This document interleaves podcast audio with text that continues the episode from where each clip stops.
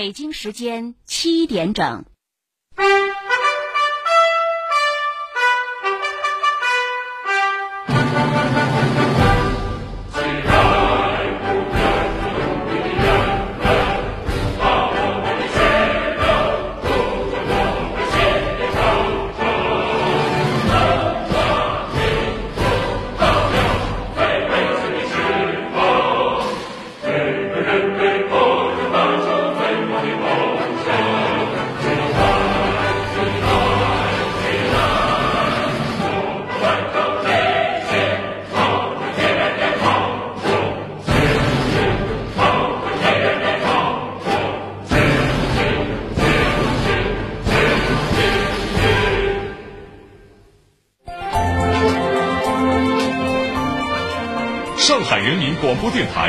调频九十三点四，上海新闻广播。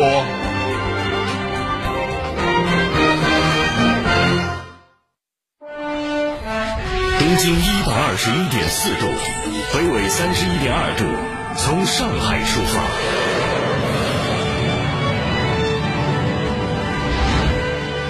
上海人民广播电台九九零早新闻。人民日报发表署名文章《迈好第一步，见到新气象》，习近平总书记关于“十四五”开好局、起好步重要论述综述。二零二一年世界五百强榜单出炉，中国一百四十三家公司上榜，连续两年位居世界第一，九家上海企业入围，中国宝五首次跻身百强。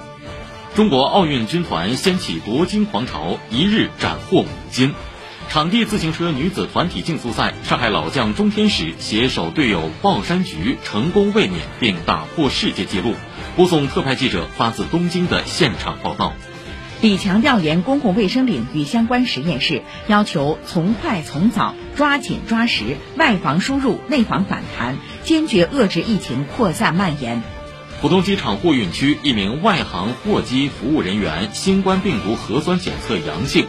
上海书展等多项展会延期，申城各行业严格防疫措施。二百二十八条公交线路今天起对乘客测温。十一届市委第十轮巡视完成进驻。徐汇区区长钟小勇做客本台二零二一夏令热线区长访谈，现场解决油烟扰民、树木遮挡等民生问题，要求职能部门主动担当，跨前一步。今天参加节目的是崇明区区长缪金。国务院成立郑州七二零特大暴雨灾害调查组，将对失职渎职行为问责追责。洪灾已致河南三百零二人遇难，五十人失踪。中印两军在莫尔多楚舒勒会晤点印方一侧举行第十二轮军长级会谈，继续就推动中印边界西段实控线地区一线部队脱离接触交换意见。一百多个国家和地区政党、社会组织等向世卫秘书处提交联合声明，坚决反对将病毒溯源问题政治化。本次节目监制翁伟民、钱杰、周仲阳。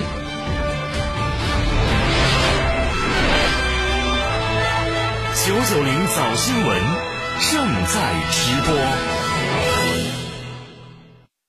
各位听众，早上好，欢迎收听九九零早新闻，我是张早，我是兰心。今天是八月三号，星期二，农历六月二十五。首先为您带来天气情况。本市今天阴到多云，有时有阵雨或雷雨；明天多云到阴，有分散性阵雨。今天最高温度三十二度，明天最低温度二十七度。另外，目前本市实时空气质量指数十二，评价等级优。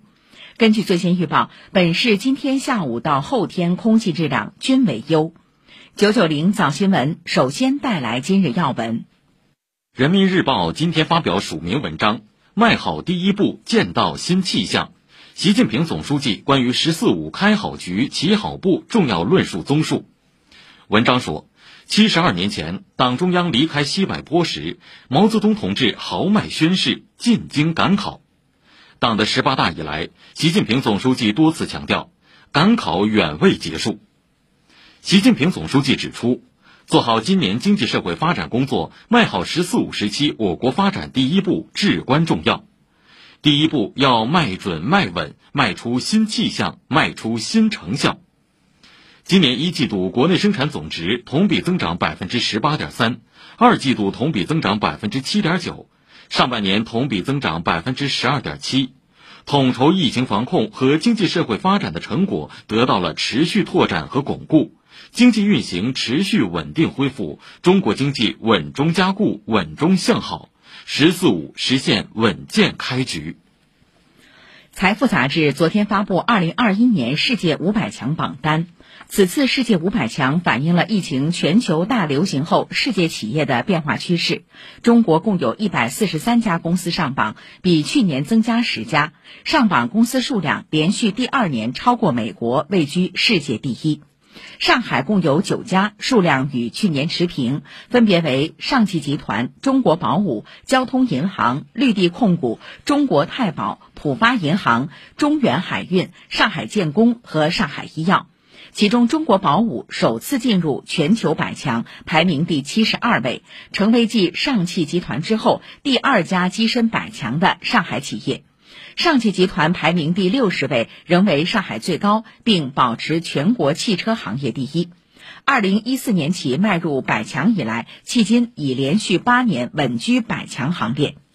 受新冠疫情影响，全球供应链中断，需求大幅萎缩。今年世界五百强企业的营收利润都明显下降，单上榜中国公司的平均销售收入和平均利润与上年相比基本持平。同时，由于从疫情中较快恢复，此次世界五百强中国公司不仅在数量上扩大优势，而且企业经营状况在横向对比中也有所提升。今年一百三十五家中国大陆上榜企业平均利润约三十五点四亿美元，高于世界五百强的平均利润三十三亿美元。不一样的时间，一样的体坛盛宴，生活点燃东京，全球在此共情。上海新闻广播，直击奥运。中国代表团昨天在东京奥运会掀起夺金狂潮，一天斩获五金，并打破两项世界纪录。至此，中国代表团本届奥运会金牌总数已达二十九枚，超越里约奥运会的二十六枚。自行车赛场再现中国速度，里约奥运冠军上海老将钟天使携新搭档鲍山菊夺得场地自行车女子团体竞速赛冠军，实现中国在这个项目中的卫冕。同时拿下东京奥运会上海选手第四金，并再次打破里约奥运会上中国队保持的世界纪录。市委市政府电贺中国体育代表团，仅代表上海人民表示热烈祝贺。请听报道。我们又一次做到了，我们做到了蝉联。下一届，我希望他们几个可以继续蝉联。五年前的里约奥运会，钟天使和龚金杰在女子团体竞速赛上夺冠，为中国自行车人实现奥运金牌零的突破。五年后，又一次站上奥运赛场的钟天使再创佳绩。在预赛中，他和队友鲍山菊还跑出了三十一秒八零四的世界纪录。走下赛场，钟天使止不住的夸赞小七岁的队友：“今天我做到了享受这个词。从进场到我们最后比完赛，我整个都是在享受这个比赛的氛围。我也把自己的整个情绪、整个状态调动的非常好。在此，我觉得我这个队友非常给力。刚才我一直在说。”今天你真的太给力了，太好，太快了！这一次是我抱了一次大腿，我觉得。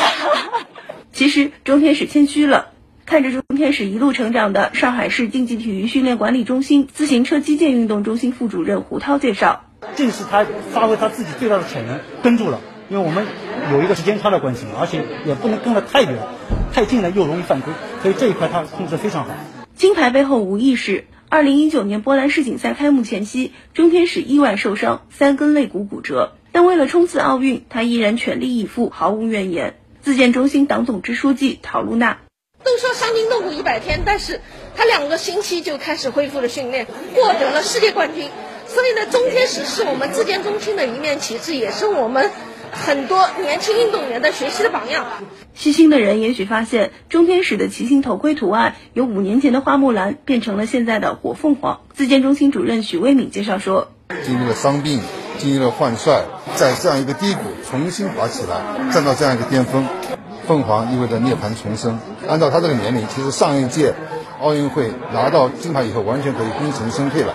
但是他作为一个老将，心中始终有一个必胜的信念，期待着像凤凰一样能够涅槃重生。终于，他也是做到了，兑现了自己的诺言。以上由特派记者张莹日本东京报道。昨天是中国举重队的收官日，老将汪周雨、零零后李雯雯分别问鼎女子八十七及八十七公斤以上级金牌。此次东京奥运会，中国举重队共派出四男四女八名运动员参加八个项目，以七金一银的优异成绩，成为中国体育界的又一支奥运梦之队。请听报道。八月二号的举重赛场可以说是中国日。先是在女子八十七公斤级决赛中，汪周雨成功夺冠，领先第二名的厄瓜多尔选手七公斤。在我们欢呼的同时，汪周雨却略显遗憾。虽然说是战胜了对手，但是今天的表现，我觉得我输给了自己吧。离我自己设定的目标、自己的成绩、自己的实力还是相差还是很大的吧，我觉得。创造新纪录也许会成为汪周雨的新目标，而在八十七公斤以上级，统治地位意味着抓举、挺举总重的各项纪录创造者都是李雯雯。决赛中，她的抓举最终成绩是一百四十公斤，打破了奥运会纪录。挺举最后一位出场的她，连续试举三把，第一把一百六十二公斤，确保以一公斤优势夺冠；第二把一百七十三公斤，第三把一百八十公斤冲击奥运会纪录。喊完一声，拼完命了，新纪录又诞生了。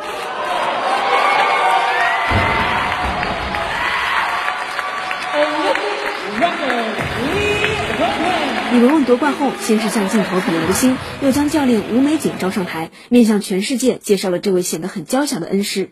赛后，他解释了两个动作：奥运村的床太软，而他的体重需要睡硬床，就索性睡地上。这个比心就是因为我睡在地下这件事情，网友们很关心嘛，私信我一些网友，谢谢你们，爱你们。因为我教练一直对我都是非常细心的照顾，你对我都是说像亲生女儿一样对待，所以私下我也会开玩笑叫他吴爹。强者恒强，这是李雯雯的夺冠信条。哪怕面对新西兰跨性别选手的挑战，她也无所畏惧。结果后者抓举阶段三把全失，没有成绩。七金一银，中国举重队没有让一块奖牌旁落。领队周进强认为，比成绩更重要的是中国选手的风采。而让八名运动员站上领奖台的背后，是科技助力和系统保障。我们形成了七大系统，从营养、康复、体能、技术分析、心理、生理生化的监测等等。无时无刻的都在为运动员的备战提供全方位的帮助，每天都有各个国家的官员、运动员、教练员来向我们祝贺、表达想和中国运动员教练一块训练的这种愿望。中国举重，中国力量。以上由特派记者沈颖杰日本东京报道。射击项目昨天收官，中国队零零后小将张长虹在男子五十米步枪三姿项目中打破世界纪录，收获金牌。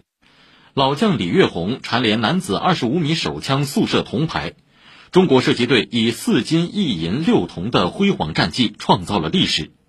此外，体操男子吊环项目，两名中国选手刘洋、尤浩包揽金银牌。更多奥运赛场的消息，稍后我们还将继续关注。您正在收听的是九九零早新闻。继续报告新闻。市委书记李强昨天围绕加强新冠肺炎疫情防控工作、健全公共卫生应急管理体系，赴我市公共卫生领域相关实验室调研。李强指出，要深入贯彻落实习近平总书记重要讲话和指示批示精神，清醒认识当前疫情防控面临的复杂形势，毫不放松抓好外防输入、内防反弹工作，以高能级创新平台加快科研攻坚突破，以高水平科技供给有力支撑疫情防控。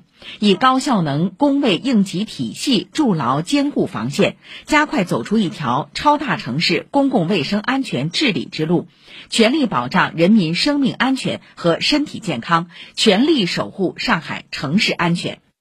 以复旦大学附属华山医院为主体建设的是传染病与生物安全应急响应重点实验室，聚焦应急响应科技攻关储备和创新成果临床转化，全面提升传染病防控能力。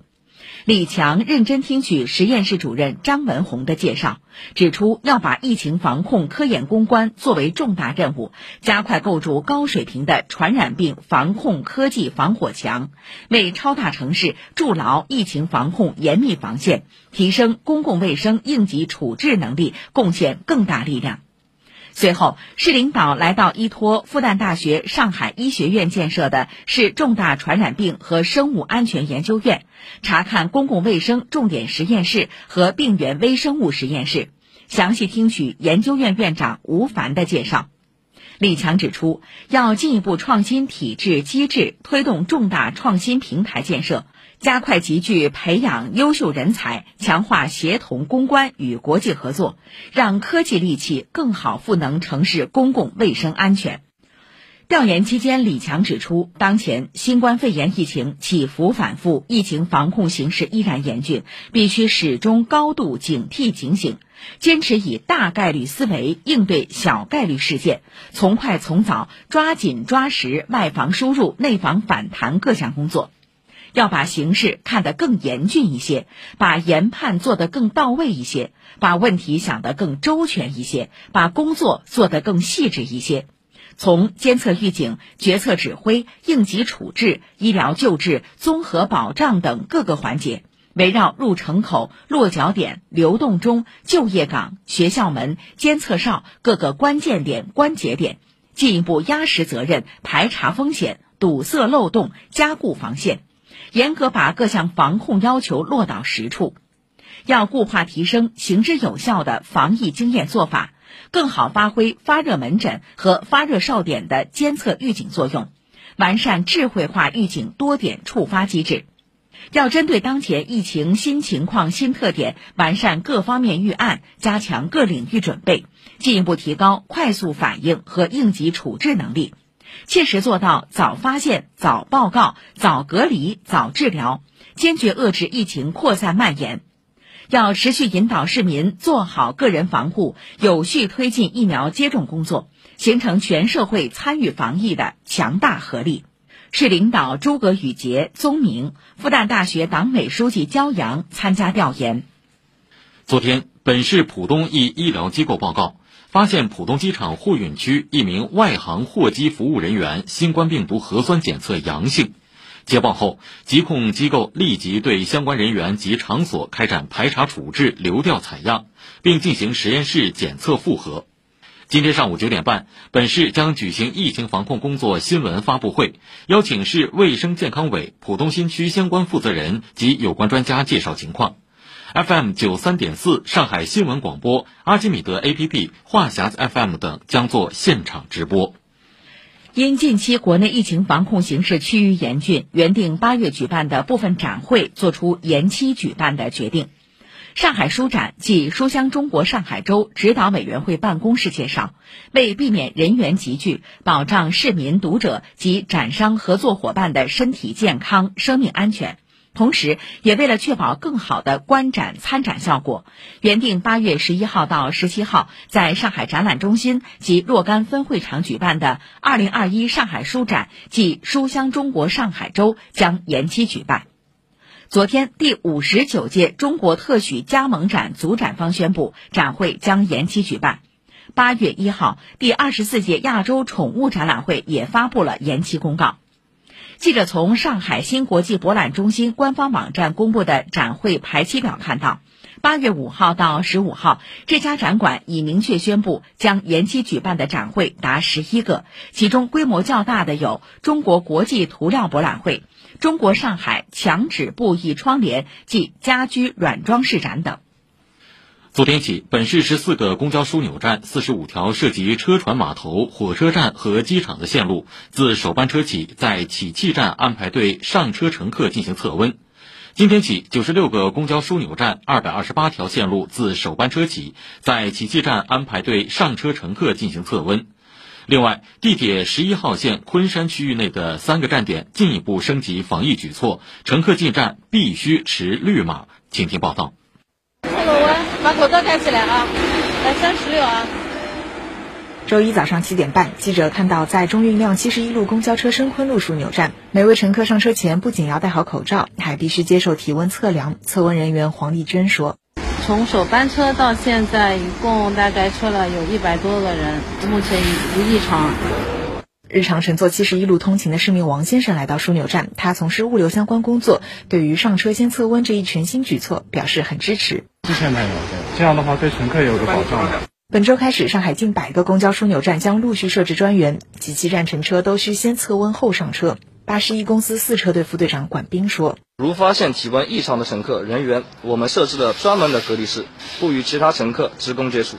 有站点管理人员按流程联系相关防疫医院，隔离室也将严格进行消杀。同时，我们也将加强驾驶员等职工的体温记录工作。”前一天晚上，记者来到公交协土路停车场，多名工作人员正穿着深蓝色防护服，对途经上海火车站的一零四路进行全车消毒。巴士司公司二车队管理人员李辉介绍：抹布全部经过巴士进洗以后，把那个车厢位置什么全擦一遍了，还有扶手档擦拭好以后，全部用巴士的喷雾全部喷一遍，二次消毒。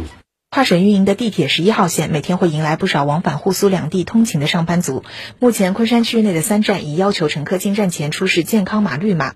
七月十号及以后日期有南京旅居史的乘客，要求提供四十八小时以内的有效核酸检测证明。其他各站维持原有进站测温、全程戴口罩的防疫措施不变。上海地铁维护保障有限公司有关部门负责人洪军说：“我们每天呢会对运营回库列车进行一次全面的消毒杀菌工作。”再对车厢做一个通风的处理。我们每月对所有列车的空调系统滤网会进行一次更换。共享单车方面，哈罗出行上海城市群经理许方宁说，单车出库前都会全面消毒。上海街面上哈罗单车大概有几十万辆，全面的消杀的。那重点的话，一般是坐垫、车把手、刹车。以上由记者周一宁报道。本市长途汽车总站、长途南站等长途汽车站也加强疫情防控措施。上海长途总站相关负责人表示，七月二十二号起已停运上海到南京、扬州、宿迁、淮安等地多条线路。同时，无论乘客是网上买票还是现场购票，都需要提供联系电话。市文旅局日前对上海的景区景点下发最新防疫工作通知。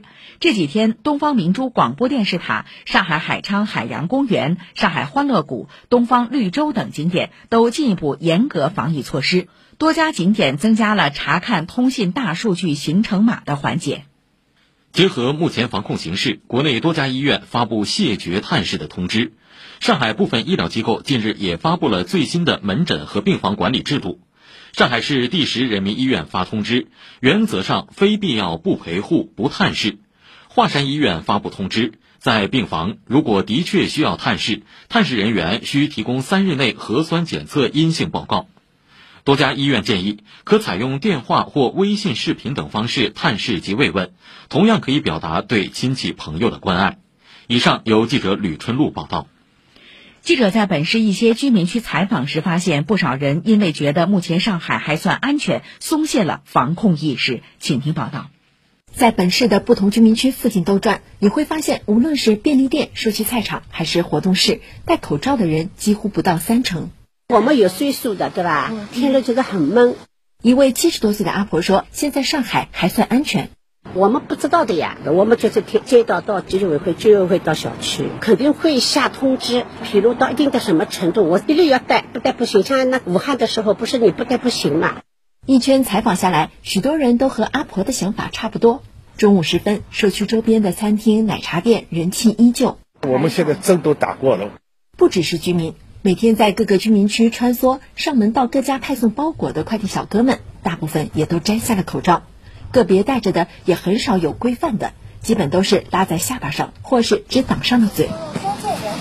基本上现在没问题，像我们干这个基本上没什么的。不过一位小哥告诉记者，最近还是会有一些客户比较小心，要求不见面派送。有那么两三个客户会的，他就直接标明放到门卫啊，或者是放到自提柜。据一位顺丰的快递员介绍，对于一些来自中高风险地区的包裹，他们都会做特别的消杀处理。集体杀毒嘛，郑州呀、宿迁呀、南京啊，这有的东西是寄不了的，像那生鲜的呀、什么樱桃啊、肉类啊这些东西。不过遗憾的是，这位小哥自己也没有佩戴口罩。实际上，在大家看来安全的上海，近日已经加码收紧防疫线，许多公共场所设置了更严密的防疫检查，一些大型活动也暂停或延期，这都是为了守住来之不易的防疫果实。但是，最终防疫的效果到底好不好，还是要靠生活在这座城市里的每一个人。正如市民王女士所说：“我感觉政府的防疫工作做的还是挺不错的，无形当中让我们感觉还是比较安心。但是我们群众是不是有点放松？因为现在走在马路上、商店里啊，看到戴口罩的情况不是执行的很好。我觉得大家应该还是也要给力一点。以上由记者唐林飞报道。根据市委统一部署。十一届市委第十轮巡视对十九家市级机关、群团组织、医疗卫生系统党组织开展常规巡视，同时合并巡视归口管理的十二家单位党组织。近日，被巡视单位分别召开巡视工作动员会。会前，各市委巡视组向被巡视单位党组织主要负责人传达了中央和市委关于巡视工作的部署要求，通报了巡视工作安排。会上，各市委巡视组组长作动员讲话，市委巡视工作领导小组、市纪委监委、市委组织部有关领导出席动员会。会议强调，本轮巡视要深入学习贯彻习近平总书记在庆祝中国共产党成立一百周年大会上的重要讲话精神，进一步提高政治站位，切实把思想和行动统一到党中央和市委对巡视工作的部署要求上来。要始终把发现问题作为巡视的主要任务，把推动解决问题作为巡视的落脚点。要坚持把人民立场贯穿到工作全过程。会议指出，巡视组将聚焦被巡视党组织职能责任，聚焦全面从严治党阶段性主要矛盾，聚焦一把手和领导班子，聚焦人民群众反映强烈的突出问题，精准开展监督，助力提升上海城市软实力。各被巡视单位党组织主要负责人表示，积极支持和配合市委巡视组开展工作，共同完成好市委交给的巡视任务。巡视期间设专门值班电话和专门邮政信箱，主要受理反映被巡视单位领导班子及其成员和下一级主要负责人问题的来电、来信、来访。重点是关于违反政治纪律、组织纪律、廉洁纪律、群众纪律、工作纪律和生活纪律等方面的举报和反映。巡视组受理信访时间截止到九月十五号。我们与城市的脉搏同步，我们与生活的节奏同行。这里是九九零早新闻。十年质保，尊享无忧。上海三菱电梯五大核心部件，十年或六百万次运行质保服务，用梯更安心。上上下下的享受。上海三菱电梯。从最初的喜欢，到人生的陪伴；从浅吟低唱，到人生绽放。上海农商银行最爱金曲榜，始终陪伴您，一起向爱致敬。上海农商银行，普惠金融，助力百姓美好生活。夏天来了，暑假来了，宅家做什么？看奥运，打游戏，追热剧。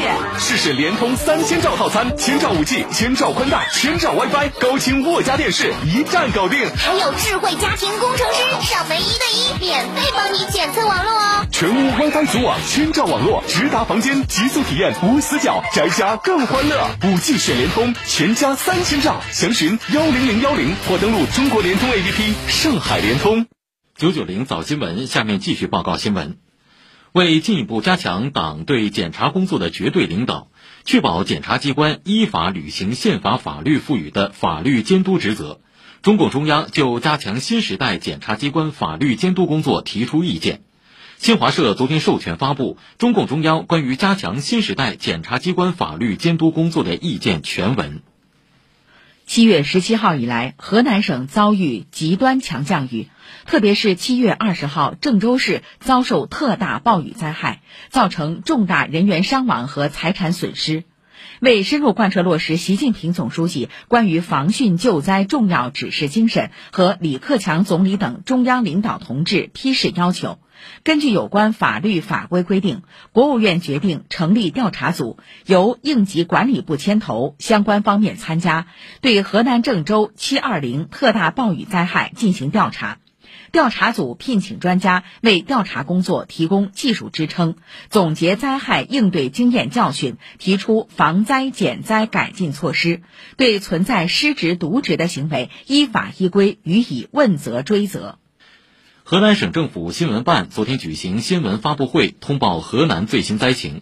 截至当天中午，此次特大洪涝灾害已经导致三百零二人遇难，五十人失踪。发布会通报，在重灾区郑州市，截至一号十八点，全市共遇难二百九十二人，失踪四十七人。据介绍，由于郑州市瞬间降雨量大，城市交通严重损毁，城市地下空间排水量大，遇难人员比对需要时间。造成搜救困难重重，搜救范围广、困难大、比对时间长，导致了搜救时间延长。新华社昨天播发文章，从两个百分之二十左右感受上海经济发展新动能。文章说，作为全国最大的经济中心城市，上海历来是观察中国经济的一扇窗口。上半年，上海经济同比增长百分之十二点七，增速与全国持平。与此同时，上海的战略性新兴产业总产值同比增长百分之十九点六，外商投资增速超过百分之二十。这两项出挑的数据显示出“十四五”开局之年上海经济发展迸发的新动能。上海海关统计，上半年上海出口汽车二十点六万辆，同比增长百分之一百六十五点九，总值二百零六点四亿元，同比增长百分之一百九十一点五。出口量和总值都超过全国出口汽车总量值的五分之一，位居各省市首位。以上由记者姚一凡、通讯员陈伟报道。守初心，担使命，我为群众办实事。二零二一夏令热线区长访谈。二零二一夏令热线区长访谈昨天走进徐汇区城运中心，区长钟小勇现场接听热线，回应解决油烟扰民、树木遮挡、噪音污染等民生问题，表示在破解难题的长效机制形成前，首要解决的是老百姓当下的困扰，各职能部门主动担当，跨前一步，才能提高老百姓的满意度。请听报道。盛夏时分，垃圾长时间堆放，不仅气味难闻，也会影响小区环境美观。天钥桥南路滨江小区是上世纪九十年代建造的老小区，居民有两千多户，建筑垃圾、生活垃圾混放，随意丢弃绿化带，成为困扰住户一大难题。节目中，钟小勇接进区房管局、绿化市容局和街道相关负责人的电话，马上现场办公。现在是装修的高峰期，产生的装修垃圾量相对是比较多的啊。我们也想了两个办法，加强同物业的有效的衔接，及时掌握小区里面装修量的一个动态。另一个呢，试点装修垃圾的一个智能箱体，目前已经在徐汇区的三个街道投放了九个智能箱体。通过这样一种方式啊，解决这种老旧小区投放不便的民生问题。滨江小区能覆盖到吗？下午我们跟房管再去现场看看，在可行的区域，我们试点能不能放这样的一个智能的箱体。现阶段，小区里面在做这个小区综合治理，可能施工过程当中会有一定的垃圾，要求是施工单位加快这个频次，请我们的居民能够谅解，再坚持一段时间，小区整治的事情就结束了。近两个月，幺二三四五街道徐汇涉及建筑垃圾的投诉有四百多条，大多数发生在老旧小区。钟小勇认为，各部门还是要跨前一步，在长效机制形成之前，先要合理解决当下扰民困惑。整个小区里边布点，如果是有条件的做集中的、固定的这个投放点，可以一劳永逸。但是如果是没有办法做大型的集中投放点的话，我们临时的这种收放箱是不是能够布点更合理？我希望目前呢，把清运的工作加快，同时呢，长效的机制啊，你们再研究一下，包括对应着市里边新出来的大件垃圾和收运管理的工作通知，对应这个通知要求呢，我们扩大我们的试点覆盖面，有条件的为群众提供更好的一个舒适的环境。以上由记者程林报道。践行将生态绿色打造成为城市软实力的重要标识，崇明区紧抓第十届中国花博会的重大机遇，积极推动花卉种源研发、生产示范、精深加工、花卉交易、家庭园艺全产业链发展，在后花博时代为百姓生活带来更多美好，让娇艳鲜花绽放更多美丽经济。请听报道。在崇明新河镇的景亭村，一间靠近江边的小屋近日入选了崇明十佳设计民宿。从去年夏天开始设计，到今年三月正式完工，这间两层半的小屋从普通农民房变成为拥有大落地窗、总计七间客房的网红民宿景亭小居。负责人施小姐说。花博会期间啊，也接待了比较大量的一个游客，那么也有更多的朋友啊来咨询来问。那么我们基本上每个周末啊都有朋友过来住一晚。更大的改变发生在崇明的中部小镇建设镇。这两年，这一花博门户小镇积极对接国外知名企业，引入了上海阿斯米尔园艺有限公司。总经理张工告诉记者，他们在镇里的虹桥村建设了占地三百亩的虹桥花乡综合现代花卉中心。花博期间。这里的一片郁金香花海吸引了众多岛内外游客。张工说，举办花展不仅能让专业人士挑选采购，也能让花卉爱好者和周边居民游览观赏。它除了有我们生产的功能，有这个展示的功能，它还有一个景观的效果。我们正常规划呢是春季呢做郁金香，秋季呢我们做一些这个向日葵、草花的一个展示。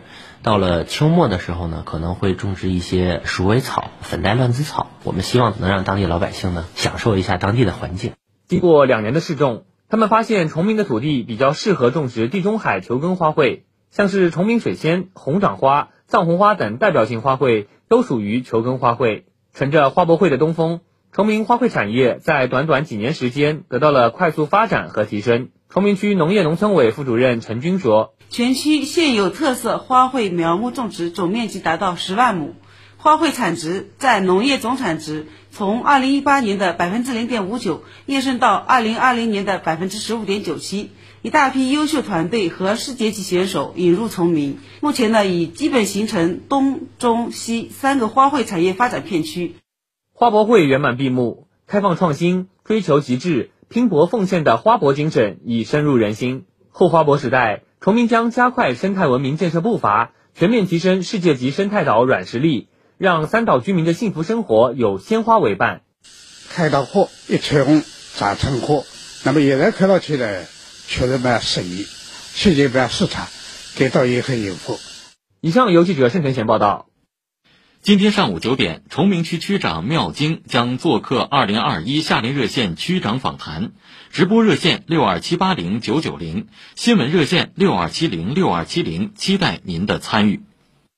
郑州市政府副秘书长李慧芳昨天在发布会上介绍，自七月三十号郑州市二七区发现首例无症状感染者以来，截至昨晚六点，本轮疫情导致郑州市新增本土确诊病例十三例，无症状感染者五十例。经基因测序，最初两名感染者与缅甸入境并在市六院进行治疗的确诊患者的毒株。高度同源，均为德尔塔变异毒株。后续还将把所有感染者的病例标本送至省疾控进行基因测序。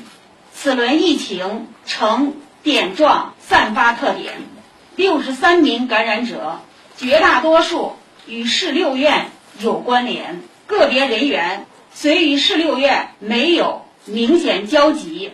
但其要么居住在市六院附近，要么近期在该区域有过活动。截至昨晚，郑州市采样九百八十点九五万人，占应检人数百分之九十二点二九，完成检测一百四十一点零八万人。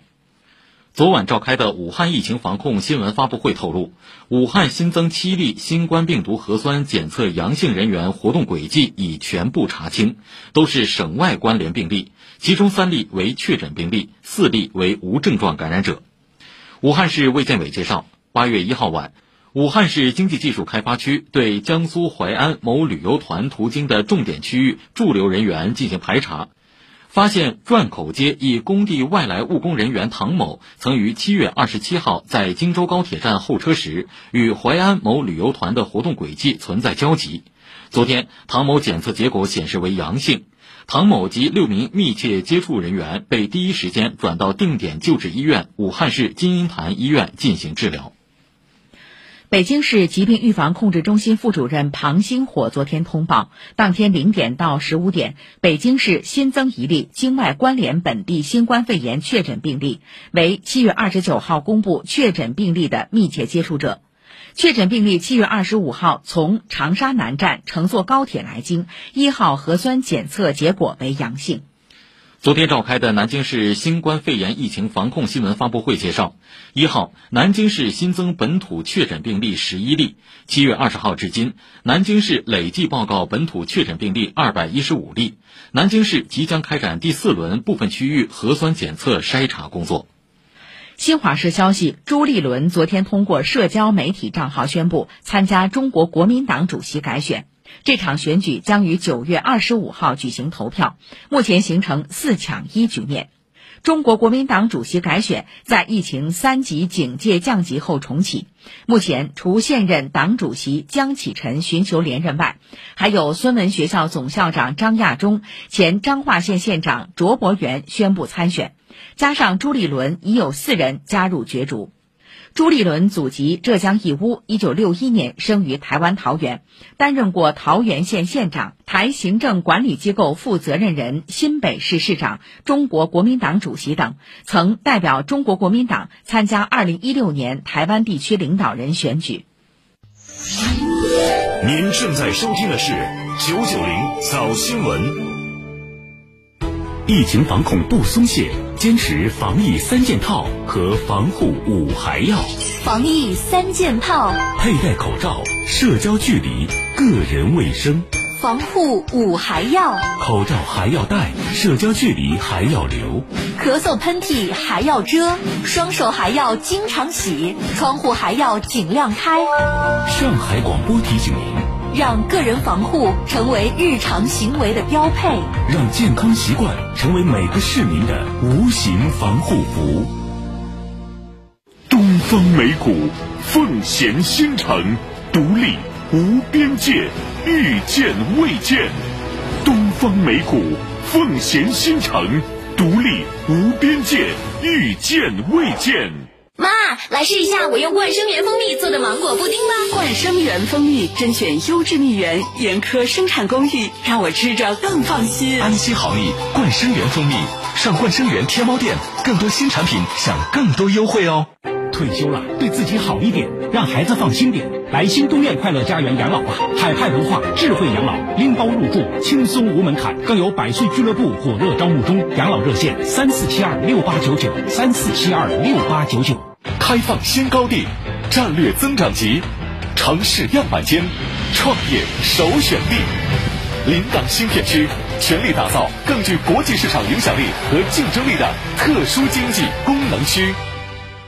企业要发展，上云很关键。选择什么云才更靠谱？当然是移动云。它在每个省都有团队，在上海本地拥有强大资源，本地化贴身服务更放心，技术自主研发更安全，云网一体更强大，还可以为企业量身定制上云方案。上云就选移动云。移动云，五 G 时代你身边的智慧云。详询幺零零八六转八，中国移动上海公司。虹桥开放枢纽蓄势起航，特色产业园区活力迸发，会展聚能，北斗领航，科技创新平台荟萃，青浦西虹桥产业新高地，智慧生态城。不一样的时间，一样的体坛盛宴，生活点燃东京，全球在此共情，上海新闻广播。直击奥运，继续来关注东京奥运。羽毛球昨天结束全部赛程，中国收获两枚银牌。首战奥运的陈清晨贾一帆女双决赛负于印尼三十三岁老将波利和他的搭档拉哈尤。男单决赛中，里约奥运会冠军三十二岁的老将陈龙不敌世界排名第二的丹麦选手安塞龙。我是特派记者吴泽宇，泽宇在奥运。三比零，中国女排赢下了小组赛最后一场同阿根廷的比赛。至此，女排姑娘完成了本届东京奥运会上的全部比赛。从赛前满怀期待到小组出局，球迷失望过，却始终不离不弃。今天的泽宇在奥运，来听听郎平本人是怎么总结的。年轻人有很多的无限的可能和未来。所以我觉得我们的队员也都不断的成长，啊，希望他们这届的奥运会能够，别太太快忘了，啊，能够记住这个经验和经历，那么在很快三年以后就巴黎奥运会上大展身手。赛后，场上突然回想起一首中文歌曲《阳光总在风雨后》，身着蓝色球衣的中国女排姑娘们排成了一列，向郎指导深深鞠了一躬。抬起头的瞬间，我看见许多队员掩面而泣，哭着和郎指导紧紧相拥。即便不说，大家心里也都明白，这是郎平在中国女排帅位上的最后一战。从2013年到2021年，整整八年，郎平率队完成了两个奥运会周期的征战，完成了中国女排历史上世界大赛十冠王的传奇。只是东京奥运会无缘八强的结局出乎郎平的预料，如此谢幕的郎平更是出乎所有人的预料。我觉得这八年非常精彩，看着中国女排的成长。然后我们也夺得了奥运会的冠军、世界杯的冠军，各个的比赛的奖牌。我觉得呃，应该说还是很完整的。除了这一届啊，有一点遗憾啊，我觉得可能留点遗还更好吧。啊，让我们年轻人更有梦想，更有这种渴望去追求下一个目标。啊，我就是祝他们一切都好，让他们加油，继续加油。东京有名体育场外，这么多天来下了第一次雨。门外十多位华人球迷手举着国旗和横幅，等了近一个多小时。上面写着“致敬选手，无问输赢”。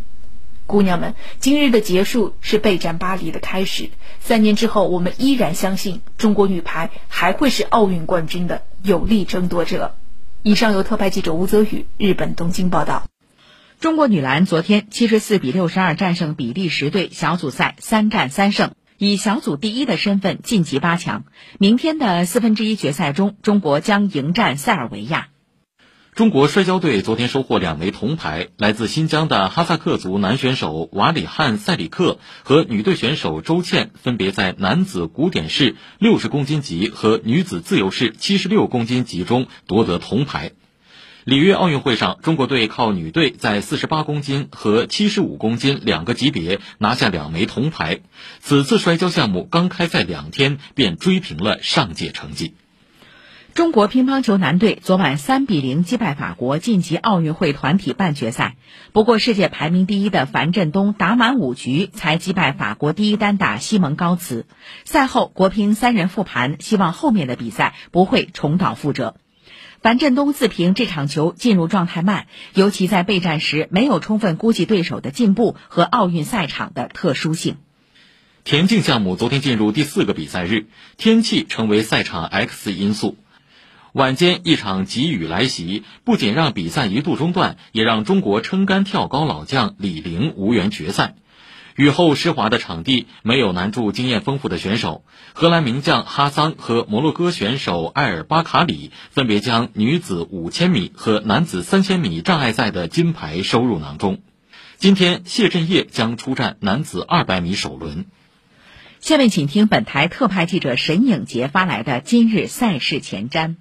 东京奥运会今天进入第十一个比赛日，将产生二十四块金牌。中国在皮划艇、跳水、体操等项目有望夺牌冲金。皮划艇进水项目今天将决出四枚金牌，这四个项目的半决赛中都有中国选手的身影。其中男子一千米双人划艇项目，中国组合刘浩、郑鹏飞具备很强实力，有望向奖牌发起冲击。跳水将展开男子三米跳板决赛，在双人赛中夺冠的谢思义、王宗源将再度登场，一起捍卫中国跳水梦之队的荣誉。体操在本届奥运会遇到众多困难，很多项目具备夺金实力，但没达到预期。在今天进行的男子双杠项目中，分列资格赛第一和第三的邹敬园、尤浩将携手冲击这块金牌。女子平衡木项目，小将管晨晨、唐熙静在资格赛中位居前二。不过，平衡木项目的高失误性让比赛充满悬念，希望女队能出色发挥。田径方面，女子链球选手王铮刚在资格赛中投出本赛季个人最好成绩，在所有选手中排名第二，显示出了夺牌实力。王春雨则闯入了女子800米决赛，她在半决赛后曾表示，希望在决赛中拼出更好名次。再来关注国际方面。国防部昨天介绍，中印两军在莫尔多楚舒勒会晤点印方一侧举行第十二轮军长级会谈。此前，七月十四号，中印两国外交部长在杜尚别举行会见。六月二十五号，双方召开中印边界事务协调与磋商工作机制第二十二次会议。双方继续就推动中印边界西段实控线地区一线部队脱离接触、坦诚深入的交换意见。双方同意此轮会谈具有建设性，同意根据双边协议协定保持谈判对话势头，尽快解决剩余问题。在谈判对话解决问题期间，双方同意继续做出有效努力，确保中印边界西段实控线地区局势稳定，共同维护和平与安宁。昨天，世界上一百多个国家和地区、三百多个政党、社会组织和智库向世界卫生组织秘书处提交联合声明，坚决反对将新冠病毒溯源问题政治化。联合声明指出，世卫组织秘书处单方面提出的第二阶段溯源工作计划不符合世卫大会决议要求，没有同成员国充分协商，也没有全面反映全球溯源研究最新成果，不利于指导全球溯源合作继续深入推进。呼吁世卫组织秘书处同成员国开展合作，充分考虑不断出现的新的科学证据，充分采纳中国世卫组织新冠病毒溯源联合研究报告的相关建议。美国辉瑞公司和莫德纳公司近期与欧洲联盟就新冠疫苗后续供货分别展开新一轮谈判，合同显示两家公司双双提价。新合同中，供应欧盟的辉瑞疫苗单价从首笔采购订单的十五点五欧元上涨到十九点五欧元，而莫德纳疫苗的最新单价为二十五点五美元，高于欧盟首笔订单的大约十九欧元。美国卫生与公共服务部数据显示，截至一号，佛罗里达州现存新冠住院病例一万零二百零七例，打破一年多前新冠疫苗尚未普及前创下的住院人数最高纪录。加拿大官员说，两名旅客七月从美国入境加拿大时，就是否已接种新冠疫苗提交虚假证明，并且没能遵守入境后自费隔离观察、接受新冠病毒检测等防疫规定，因此每人被罚款近两万美元。法国中部圣艾尼昂市博瓦勒野生动物园昨天宣布，生活在该园的中国雌性大熊猫欢欢昨天顺利产下双胞胎，目前两只幼崽状态良好。二零一二年，欢欢和元仔从成都大熊猫繁育研究基地来到博瓦勒野生动物园，开启为期十年的中法大熊猫繁育合作计划。二零一七年八月四号，欢欢诞下雄性幼崽圆梦，圆梦是首只在法国出生的大熊猫。汇听天下，进入今天的汇听天下，世界五百强新榜单公布。沃尔玛和国家电网分列一二位的同时，亚马逊公司第一次进入世界五百强全球前三。解放日报载文说，多年来全球前三商业加能源的排名格局终于发生变化，而除了国家电网、中石油和中石化三家中国能源企业外，前十企业中再没有能源行业身影，这是过去十多年里从未发生的情况。这一方面来自全球科技革命、产业革命的逐步积累。另一方面，来自疫情直接而猛烈的冲击与影响，两个因素交织，疫情加剧了全球传统行业没落，催化互联网科技新贵发展裂变，支撑世界经济的动力之源从石油向数据过渡。苏炳添在奥运男子百米半决赛中跑出九秒八三，排名第一，并打破亚洲纪录，成为首位站上男子百米决赛跑道的中国人，并最终获得第六名。苏炳添是亚洲飞人，也可能是世界上跑得最快的大学教授。澎湃新闻报道，从2009年成为暨南大学的本科生，2017年研究生毕业，到2018年走上大学讲台，苏炳添完成了从本科生到研究生再到大学教授的蜕变。2019年，苏炳添还以第一作者身份在《体育科学》期刊中发表了一篇论文《新时代中国男子100米短跑》。回顾与展望，东京奥运会到目前为止给人的最大惊喜不是金牌与记录，而是越来越多有书香气的体育人涌现。四十三岁的新西兰举重选手哈伯德昨天走上了奥运赛场，尽管三次抓举全部失利，但作为一名公开的跨性别运动员，哈伯德引发了一场关于性别争议的激烈辩论。文汇报说。国际奥委会的标准是临床水平成年男性正常范围的最低水平。哈伯德参加男性比赛时，在国际赛场没有竞争力，而参加女子赛事截然不同。有举重选手表示，他尊重跨性别群体的权利，只是包容的原则不应以牺牲他人为代价。支持者则认为，跨性别女性并非为了获得运动优势而转型。由于争议太大，跨性别运动员自己却不愿意公开发声。哈布德的登场或许为奥林匹克世界打开了一扇门，但毫无疑问，这场争议将在未来继续。激动人心的冬季奥运会，精彩纷呈的欧锦赛，网络观赛已经成为了网民暑期的重要文化活动。但是，由于盗播技术门槛低、法律维权成本高、公众版权意识仍然有待提高等原因，当前网络盗播体育赛事屡禁不绝。新华社认为，打击治理网络盗播离不开持续提升公众的知识产权保护意识，但更需压实监管责任，提高监管技术水平。有关部门应加大对侵权行为的联合打击力度。此外，各市场主体应创新技术手段，利用人工智能、大数据等核心技术，打造监测、阻断、存取证等相关平台，为打击盗播提供技术支持。好，稍后八点，欢迎继续收听九九零早新闻。聚焦引领区，勇立新潮头，再创新奇迹。二零二一年七月的浦东，注定再次被铭刻在历史的丰碑上。七月十五号，中共中央、国务院关于支持浦东新区高水平改革开放、打造社会主义现代化建设引领区的意见正式发布，要将浦东打造成为更高水平改革开放的开路先锋、自主创新发展的时代标杆、全球资源配置的功能高地、扩大国内需求的典范引领、现代城市治理的示范样板。到二零三五年，浦东城市发展能级和国际竞争力跃居世界前列；到二零五零年，浦东建设成为城市治理能力和治理成效的全球典范，社会主义现代化强国的璀璨明珠。这里既要有高能级的要素交换、资源配置，也要有富于活力、多样性和人文性的社会生活、城市生态。既要看到最前沿的金融创新、最尖端的科学技术，也要展现最先进的制度规则、最新潮的文化创意，还要触摸最具温度的公共空间和生活服务。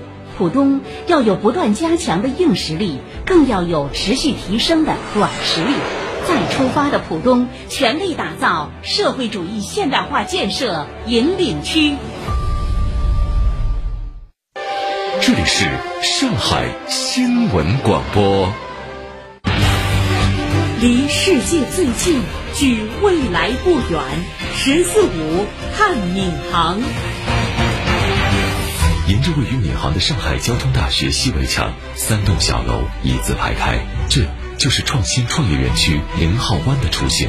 如今，它已扩展成闵行南部十七平方公里的大零号湾。闵行交大科技园运营有限公司总经理陈时杰说：“这里正在打造街区、园区、社区、校区四区合一的全球创新创业示范区。大平台上大概有两百到三百名这样创业导师成立的一个科技中转化基金，目前是两个亿，落了一批交大的硬科技的项目。高效的科创服务为企业保驾护航。南滨江商务公司总经理助理李青苗说：“疫情期间，他们曾救活了一家资金链断裂的生物制药初创企业。”我们帮他去对接银行，是完成了两百多万的贷款。他们在整个二零二零年签了接近八千万的订单。随着位于剑川路九百四十号的大零号湾科创大厦的全新启用，营商环境软实力再升级。南滨江公司党委书记、董事长于建元用热带雨林式的创新生态体系来形容蓬勃生长的大零号湾。专注在做科创服务、科技金融，包括生活环境的配套，对学生、对老师创新的配套，形成一个自然生长的互动的正向的循环。大连号玩从零开始，创造无限。爱购月月刷，每月送你二十元。工行上海地区信用卡客户关注工商银行上海市分行微信公众号，每月可在信用卡专区领取二十元微信立减金。详询工行网点。品质闵行，链接世界。十四五，闵行将以上海南部科创中心和虹桥国际开放枢纽南北联动，以虹桥和新庄两大城市副中心双核辐射，提升核心优势，深度产城融合，建设创新开放、生态人文的现代化主城区。